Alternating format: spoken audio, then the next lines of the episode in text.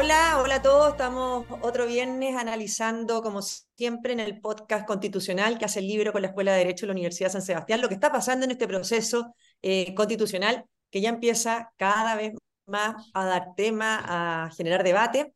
Estamos, como siempre, junto a Gonzalo Arena, director de carrera de la Escuela de Derecho y exdiputado, y a Luis Alejandro Silva, el profe Silva, miembro integrante del Consejo Constitucional. Em, yo quiero partir, eh, Luis Alejandro, preguntándote un poco en qué están. Eh, la verdad que uno ve semana a semana, noticias, da vuelta, eh, acuerdos, no acuerdos, em, y de repente uno siente que está pasando en el Consejo lo que pasa tantas veces en la política, que están como conversando entre ustedes, nadie entiende mucho en qué están, y la ciudadanía va sistemáticamente, semana a semana, por otro lado, rechazando este proceso, no enganchando con este proceso, parece no importarle a la gente. ¿Qué está pasando? Si nos puede explicar brevemente, actualizar esta semana en el Consejo. Todo lo que está pasando ahora se mueve en torno al, a un gran hito, Marcela, que es el, de la, el del inicio de las votaciones.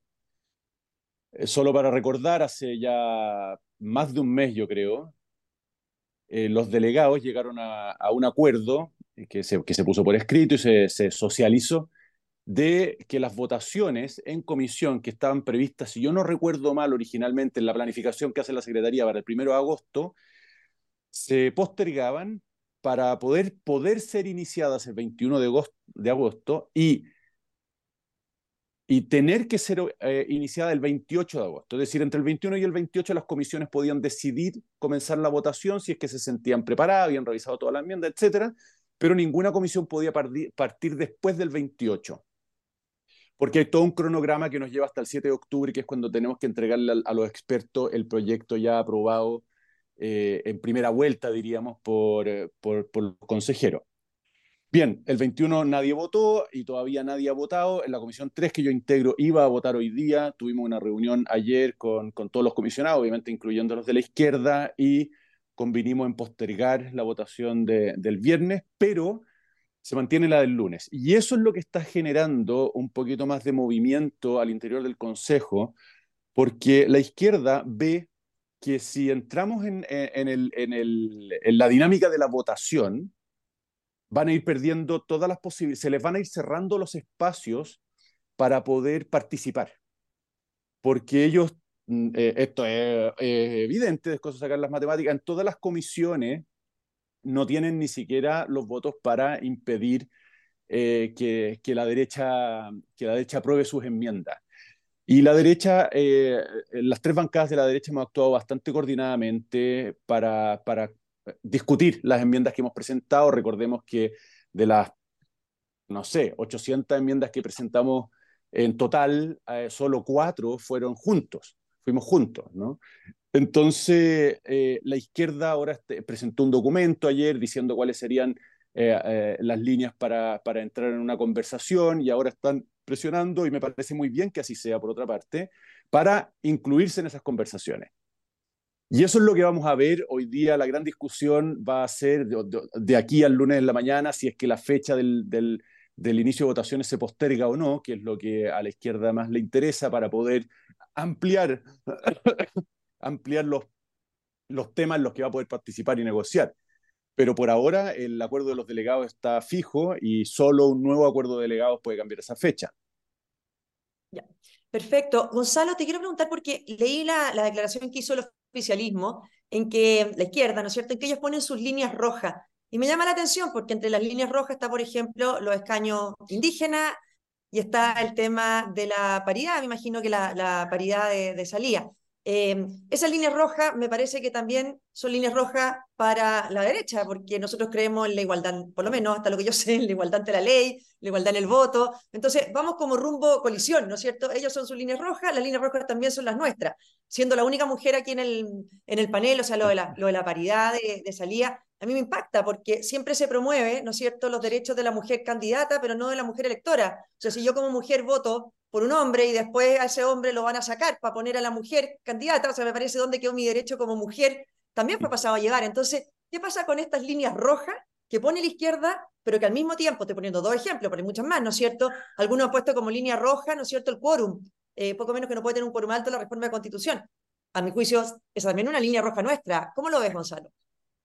Sí, bueno, aquí eh, yo no estoy metido en el día a día como lo está Luis Alejandro, pero por lo menos desde afuera yo tengo una visión eh, más pesimista de la posibilidad de llegar a acuerdos. ¿ah? Yo creo que hoy día la, la, izquierda y la izquierda que ya dio la señal de que va a actuar unida, por lo tanto no es que podamos distinguir al Partido Socialista del Partido Comunista, van a actuar unidos, están, como se llama en derecho, preconfigurando pruebas para poder bajarse y rechazar, ¿no es cierto?, en la forma más elegante posible. Y lo que me preocupa más son, son dos cosas. Una es que yo tampoco veo a todas las bancadas de, de centro derecha eh, firmes con la postura que hay. ¿eh? Yo, yo creo que hay, parlamentarios que van a caer en la tentación de, de bajarse, de coquetear con el centro. Hemos escuchado a Jimena Rincón, hemos escuchado a varios otros representantes de lo que fue la democracia cristiana hablando y señalando, ¿cierto?, que lo que se está haciendo eh, es casi igual a lo que era eh, la Convención 1, lo cual, por supuesto, es una exageración desde todo punto de vista, pero, pero también como, como preconfigurando pruebas como para eh, poder descolgarse del tema. Entonces, yo veo que cada vez va quedando un poco más aislado las propuestas que, que, está haciendo un, sector de la centro derecha, tanto la UDI como republicano, pero yo creo que eso, si es así, si se empieza a rinconar cada vez más, no se van a alcanzar los votos para aprobar. Entonces yo creo que aquí hay un tema complejo. Y además la segunda complejidad, que como bien decía Luis Alejandro, esto después tiene que volver a la comisión de expertos. Y yo no sé si la comisión de expertos hoy día tiene una especie como de espíritu de cuerpo propio, ¿ah? de tratar de defender el proyecto de ellos por sobre la división entre izquierda y derecha, y cómo van a enfrentar quizás incluso unidos eh, las propuestas que haga la, convención. Entonces yo creo que hay, hay muchas líneas rojas de que esto puede no funcionar, ¿ah? eh, más allá de los temas. Sí, además, eh, Alejandro, te quería preguntar, porque una de las frases de esta declaración de la, de la izquierda, de todo el oficialismo junto, es de que llaman a un acuerdo completo.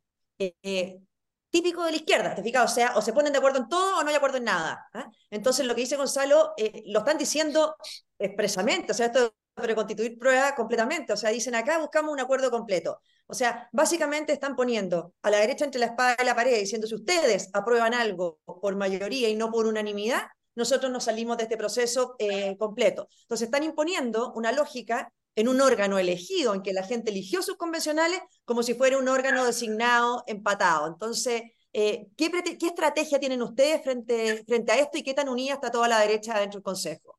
Ese es un, muy buen punto, Marcela. A mí me, gusta eh, señalarlo así. La izquierda en ese documento y también en su discurso confunde la unidad con la unanimidad, que son dos cosas distintas.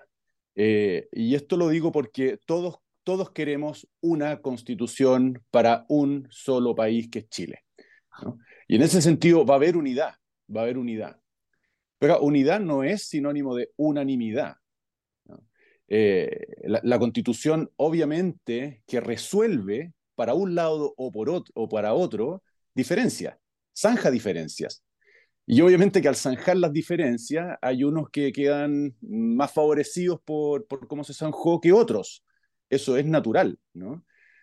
y, y, entonces ese es, el, es, el, es el, dilema, yo diría, hoy día que, que enfrenta políticamente al Consejo Constitucional, ¿no? El, saber comunicar esta, esta um, situación y por otra parte, eh, eh, comunicar que el, el resolverla sin unanimidad eh, no implica eh, poner en jaque la unidad. Yo creo que esa cuestión es súper importante. Y ahí creo yo que la izquierda se encuentra frente a una, a una situación complicada, porque cuando ellos ponen eh, esa condicionante que tú, que tú misma decías, ¿no? De que, mira, si, si, no, hay, si no hay acuerdo en todo, así lo dijiste tú, te entendí, si no hay acuerdo en todo, entonces no hay acuerdo en nada. Eh, yo entiendo que para ellos, eh, y esto me imagino que para, para cualquier político siempre es muy difícil o se les hace muy difícil aprobar algunas cosas de un texto que va a contener otras que ellos no comparten para nada. Eh, es decir, el sentir que ellos están legitimando una constitución que contiene cosas eh, en, las que se en la que participaron y por otra contiene otras con las que no se sienten identificados para nada, es una situación muy difícil, yo veo, de asimilar para ellos. ¿no? Y por eso eh, se ponen en esta situación del, del, todo nada, pero esto ah, obviamente lo, lo, hemos, lo hemos dicho de un modo y de otro, eso no es posible, o sea, eso no va a pasar, porque como tú bien le preguntabas a Gonzalo, hay líneas rojas de un lado, hay líneas rojas de, de otro, y eh, en las mismas materias, y en las orillas opuestas. Entonces, ¿cómo, cómo vas a conciliar eso? Y claro, el, el, el, argumento de, mira, si estamos en desacuerdo, entonces no lo pongamos en la Constitución, es una manera de eludir el problema, no de resolverlo. Y no solo eso, o sea, el decir no estamos de acuerdo, no lo pongamos en la Constitución, es definir una posición, es optar por esta Constitución, ¿no es cierto?, habilitante que después les permita en la ley hacer lo que quieran. O sea, si un tema, porque no están de acuerdo, no queda en la Constitución y es de libertades fundamentales, y, ustedes por no estar de acuerdo, los sectores lo dejan fuera, bueno, ya tomaron una posición, que es debilitar ese derecho o esa, o esa libertad fundamental. Eh, uno ve, Gonzalo, y, aquí más, más, político, pero, pero que estamos en una encrucijada muy complicada, porque eh, este proceso ha estado siempre ganando el rechazo, incluso antes de que se eligieran los consejeros. Siempre, cuando hacen encuestas, la mayoría de la gente ha estado por el rechazo de esto, sin que se eligieran los consejeros, sin que se empiece a discutir el texto. El texto de los expertos, si hoy día fuera puesto a votación, gana el rechazo. Eh, o sea, no tiene que ver ni con las enmiendas, ni con las mayorías adentro del Consejo, y, es, y ni mucho menos con lo que ustedes aprueben. Entonces, hay como una gran trampa ahí eh, en que la gente quizás está votando rechazo, todas por muy distintas razones, sin importarles el texto que salga, algunos porque creen que es la manera de rechazar a Boric, otros porque dicen, ya yo ya rechacé, ¿para que me preguntan de nuevo? Eh, otros porque rechazan este nuevo proceso, y otros porque la causa de la nueva constitución parece ser más la causa de la izquierda. Entonces, aunque la derecha influye en el texto, están por el rechazo. ¿Cómo lo ves tú este, esta encrucijada en la que estamos hoy día? Sí, no, yo comparto todas las eh, ideas que has dicho, Marcela, y además yo le agregaría una más, y que es que cada vez que se empieza a acercar más el día del plebiscito, esto se va a configurar más como intentar darle una derrota a José Antonio Caz como candidato. ¿ah? Eh, porque hoy día eh, es uno de los candidatos con más expectativas, con más posibilidad de crecimiento, eh, y la política es pequeña, tiene sus cosas no muy elegantes, ¿ah? más allá de la discusión de ideas y de principios, también están los intereses electorales siempre, y cuando quede más de manifiesto que una, pro, una prueba de la Constitución va a ser un triunfo gigantesco, ¿no es cierto?, de una demostración de gobernabilidad, etcétera, por parte de José Antonio Caz, yo creo que muchos, incluso en la derecha, van a empezar a sacar unos cálculos mezquinos eh, y van a, a, empezar o a bajarse o a colocarle piedras de tal forma que no se apruebe. Entonces, yo creo que aquí el factor político es un tema, porque por más que sea un tema constitucional, ¿no es cierto?, de discusiones, uno no está discutiendo en una burbuja. Eh, y hoy día, quizás incluso para muchos de ellos, es mejor no tener una constitución que validar a un candidato presidencial a futuro que consideran que no, que no representa. De hecho, ayer me sorprendió, eh, apareció, si no me equivoco, el secretario general de Bópoli, diciendo que en el caso de que José Antonio Cas pasara una segunda vuelta, ellos se iban a abstener. O sea, eh, eso ya demuestra un nivel de, de pequeñez que, que, es complejo, porque en el fondo, ¿cuál es el cálculo? Ah? ¿Cuál, eh, cuál, cuál, es la casa política que hoy día siente Bópoli y algunos también en otros partidos de, de Chile Vamos? Y eso todavía no lo sabemos bien. Ahora, ahí en ese argumento que tú agregas, hay también una, si eso fuera así, hay una miopía también del resto de algunos sectores de Chile Vamos, porque fueron los grandes impulsores de este eh, nuevo proceso. Por lo tanto, no solamente se le haría un daño a la candidatura de José Antonio Caz, sino también se hacen un daño ellos mismos, que fueron los que empujaron este proceso contra mucho de su electorado que no quería reiniciar al día siguiente el plebiscito un nuevo proceso. Entonces, como que quedan todos metidos ahí. Y hay una cosa adicional, y ahí te quiero preguntar. ¿Mm? Dale. Sí, no, claro, o sea, ahora, lo hicieron porque jamás se imaginaron que republicanos iban a sacar la votación que sacó. Pues. Eso es verdad, eso es verdad. Ahora, yo alejando una cosa, porque uno ve estos procesos constituyentes se hacen precisamente para tener una constitución validada por la gran cantidad de chilenos. Por eso partió, porque supuestamente, ¿no es cierto?, la actual era cuestionada en su origen y un 70% había dicho que quería una nueva. En general, yo no sé ahí Gonzalo, pero el historiador, pero los procesos constitucionales, las asambleas constituyentes terminan con un texto aprobado por una gran mayoría. Bueno, eso no pasó en la convención. Y ahora probablemente, si se llegara a aprobar, va a ser muy peleado, es algo que pasara algo muy raro, ¿no es cierto? Pero los escenarios de hoy día, muy peleados. Entonces, al final, tampoco se va a zanjar el debate constitucional si se aprueba por poco y si se rechaza por poco. O sea, al final vas a tener igual a un país dividido en el tema constitucional hacia adelante, ¿o no? Yo creo que sí, de hecho eh, hubo unas declaraciones de Lautaro Carmona, no sé si las la, viste, bastante polémica, en donde decía algo así como, mira, el proceso constitucional no termina el 17 de diciembre.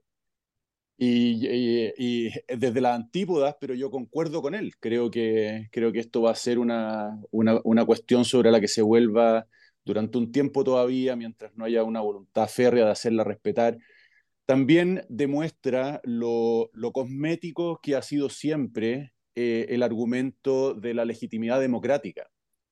Porque si en verdad ese fuera el argumento, no debiéramos estar discutiendo sobre los contenidos. Y sin embargo, eh, el discurso de la izquierda cada vez más ha ido condicionando el apruebo eh, o, el, o, el, dar este paso ¿no? de legitimar democráticamente la Constitución a los contenidos, lo cual eh, es borrar con el codo lo que han venido escribiendo con la mano. Bueno, si lo que importaba era la legitimidad, legitimidad democrática, ¿por qué tanta importancia en los contenidos? No, pero resulta que ahora los contenidos son importantes, lo cual confirma la sospecha que yo siempre he tenido que en realidad todo, y esto no sé que no estoy descubriéndoles nada a ustedes dos ni a muchos de los que nos acompañan, de que en realidad el cambio constitucional siempre ha estado motivado por instalar allí ideas, principios, mecanismos y no dotar de legitimidad democrática a la, a la nueva constitución. Así que cualquiera de los dos escenarios está abierto y de hecho José Antonio Cast provocó una cierta reacción al decir que, mira, el Partido Republicano no, no, no va a llamar, o sea, eh, la, la, opción de llamar a votar rechazo o en contra está abierta. Y eso es muy importante decirlo, es decir, ah, la posición nuestra hoy es hacer una constitución que se apruebe, pero la posición que toma el partido, José Antonio Cast, las directivas, los consejeros, sobre si llamar a votar o aprobar, si, si llamar a votar a, favor o en contra del texto constitucional, depende de lo que resulte el 17 de, eh, de lo que resulte el 7 de noviembre y que se vote el 17. Ahora, me imagino que eso tiene que ver porque en el fondo hoy día la gente no entiende mucho eso porque dice, bueno, ustedes tienen el control o junto a Chile vamos de aprobar el texto que quieren. Eso sería en el escenario en que, en que Chile Vamos y Republicanos no votaran juntos o que la comisión experta eh, impusiera o tratara de imponer una cosa, una cosa distinta. Quiero terminar, Gonzalo, preguntándote porque escuchándole a Alejandro esto de la, de, la, eh, de la falacia de la legitimidad democrática, bueno, lo estamos viendo, ¿no es cierto? Si fuera por ellos, si fuera por la izquierda, se quedan con el texto de la comisión designada por los partidos políticos. Eh, ¿no es cierto? Y no por la que sale del proceso democrático. O sea, si ellos pudieran hoy día eh, diseñar de nuevo el proceso, eliminarían el Consejo Constitucional elegido y se hubieran quedado con una comisión designada. ¿ah? Ojalá sin plebiscito también, para no arriesgar nada. Eh, entonces, como que se confirma esa falacia democrática, ¿no? Y con esto ya para ir cerrando. Ah, sí, y, se, y, es consistente con toda la historia de Chile. sin toda la historia de Chile ninguna constitución ha sido un acuerdo racional de voluntad en donde consensuamos un texto. Todas las constituciones en Chile, unas en forma más abierta que otras, han sido consensos impuestos por un sector que ganó ¿ah? eh, de distintas formas, o por una guerra, o, o electoralmente, etc. O sea, esto reafirmaría una vez más quizá una tendencia histórica de, que está en el alma nuestra, de que no somos capaces de generar acuerdos constitucionales eh, amplios, sino que siempre son imposiciones desde arriba, que es otra forma de hacerlo, si tampoco es que sea esencialmente mala ni perversa, así ha ocurrido en muchas democracias y en muchos países. Ahora, también lo que decía Luis Alejandro, eh, puede ser también que, republicanos o, no republicanos, que la centro derecha, si ve que esto va a ser una aprobación que va a ser mínima, bueno, puede hacer el ejercicio de racionalidad de decir, bueno, aquí no hay un momento constituyente que permita aprobar un texto que dé legitimidad y consenso en los próximos 40 años. Por lo tanto, reconocer que quizás esto también fue un proceso fallido y que el momento constitucional, como le dicen, ya pasó. Y la gente ya no, ya no le dio, ya no le puso ficha nuevamente para alargar ese proceso constituyente. Entonces, puede ser una opción. Yo estoy de acuerdo, ese también es un escenario en que efectivamente eh, se pueda decir, a ver, aquí la gente no enganchó con esto, no estamos en este momento, eh, cualquier cosa que salga no va a tener este apoyo mayoritario que se necesita para cerrar el tema, o sea, están todos los caminos abiertos y seguiremos semana a semana analizando lo que vaya ocurriendo. Sé que sabemos que Luis Alejandro tiene que ir a una, una comisión, así que muchas gracias Gonzalo, Luis Alejandro y a todos los auditores de El Libero y de Derecho USS. Gracias.